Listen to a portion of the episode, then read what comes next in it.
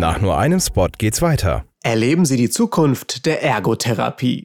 Unsere innovative Praxis für neurologische Rehabilitation in Osnabrück-Lüstringen bietet modernste Therapieansätze und Geräte.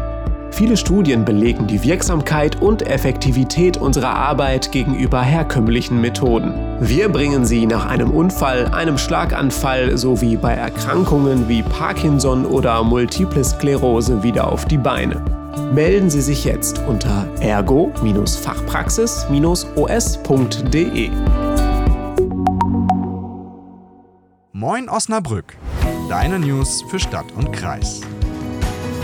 Guten Morgen und moin ins Osnabrücker Land. Wir starten in den Freitag und damit ins Wochenende. Heute ist der 20. Oktober, ich bin Elena Werner und das sind unsere Themen. Jaro aus Osnabrück erlebt Rassismus und die Antidiskriminierungsstelle berichtet von immer mehr Vorfällen. Die Pommesmanufaktur in der Redlinger Straße zieht um. Wo geht's hin? Geflüchtete sollen weiterhin in Fürstenau untergebracht werden, doch die Anwohner wehren sich. Nahe der Grenze zu den Niederlanden steigt die Zahl der Geldautomatensprengungen. Dagegen will die EU jetzt vorgehen. Was das mit Osnabrück zu tun hat, das erzähle ich euch gleich. Aber erstmal zu einem anderen Thema. Jaro lebt in Osnabrück, engagiert sich ehrenamtlich und fühlt sich hier so richtig zu Hause. Aber Jaro kommt gebürtig aus dem Sudan und erlebt immer mal wieder Rassismus. Darum haben wir Jaro auch ein Pseudonym gegeben, er möchte aus Angst nicht namentlich genannt werden.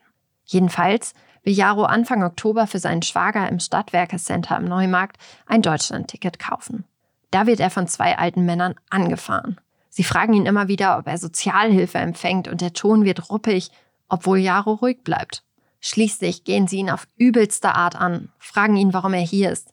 Den genauen Wortlaut erspare ich euch und möchte auch ungern solche rassistischen Kommentare wiederholen. Aber dann schlägt einer der Männer zu, mit der Faust in Jaros Gesicht. Eine ganz schreckliche Situation, die laut Jaro auch seinem Gefühl, in Osnabrück angekommen zu sein, einen ordentlichen Dämpfer verpasst hat. Heber Naschti von der Antidiskriminierungsstelle der Stadt Osnabrück muss leider feststellen, dass die Fälle von Rassismus in Osnabrück zugenommen haben. Sie sagt, dass bei der Integrationsarbeit in der Stadt noch ordentlich Luft nach oben ist. Und vor allem rät sie in einem Fall wie dem von Jaro, sich einzumischen und nicht ruhig zu bleiben. Solltet ihr also mal Zeugin von rassistischen Vorfällen werden, dann mischt euch ein und ruft auch die Polizei. Ein ganz anderes Thema, aber zumindest ein paar Good News, wenn er morgen schon so regnerisch ist. Die Pommesmanufaktur aus der Redlinger Straße in Osnabrück zieht um. Ich stand neulich in der Mittagspause ratlos vor dem geschlossenen Laden, mein Fehler, Ruhetag, und habe das Schild gesehen, dass die Pommesmanufaktur umzieht. Weiter geht es ab Mai in neuen Räumlichkeiten am Domhof 7 gegenüber vom Osnabrücker Theater. Außerdem werden dann auch die Öffnungszeiten verlängert und neues Personal eingestellt. Und ich stehe dann wohl demnächst nicht mehr ratlos in der Redlinger Straße und ziehe wieder von dann. In Fürstenau wiederum steht kein Umzug mehr an. Zumindest wenn es nach der Landesaufnahmebehörde geht. Die will ihre Erstaufnahmeeinrichtung für Geflüchtete in der Pommern-Kaserne auch weiterhin betreiben.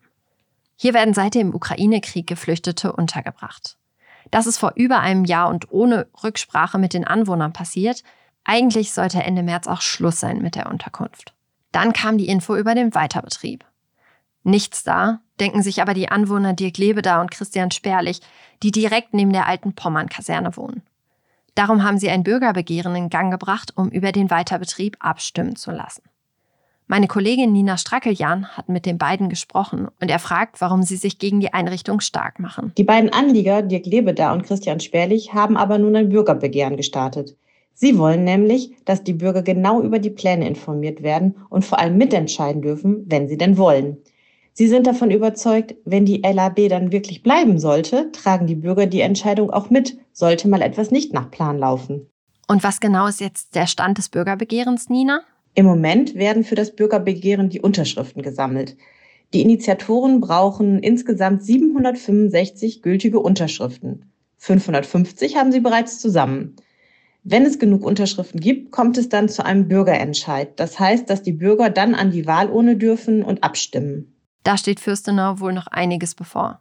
Dirk Lebeda und Christian Sperlich betonen übrigens immer wieder, dass es ihnen nicht um rechte Einstellung geht, sondern sie in die Entscheidung einbezogen werden wollen. Ein anderes Thema im Raum Osnabrück sind ja immer wieder die Geldautomatensprenger. Zuletzt gab es immer wieder neue Fälle, die die Polizei in Niedersachsen in Atem gehalten haben. Im Kampf gegen die Überfälle übernimmt die Polizeidirektion Osnabrück darum jetzt die zentrale Rolle. Hier wird ein EU-Projekt angesiedelt, um Licht ins Dunkel der organisierten Kriminalität zu bringen. Die Täter kommen wohl oft aus den Niederlanden, wo die Geldautomaten mit großen Sicherheitsvorkehrungen geschützt werden. Darum fahren sie nach Deutschland, um hier immer wieder Automaten zu sprengen und Geld zu erbeuten. Das neue EU-Projekt ist ein Prestigeprojekt für Niedersachsen. Auch die niedersächsische Innenministerin Daniela Behrens lobt die grenzüberschreitende Zusammenarbeit. Und zuletzt sind die Zahlen der Geldautomatensprengungen schon jetzt um die Hälfte zurückgegangen, betont Behrens. Das war's für heute mit Moin Osnabrück. Wir hören uns schon am Montagmorgen wieder. Die nächste Folge gibt's dann auch wieder ab 5 Uhr bei Spotify, Amazon Music, Apple Podcasts und natürlich in der NOZ Audiothek. Ich wünsche euch einen guten Start in den Tag und ein entspanntes Wochenende.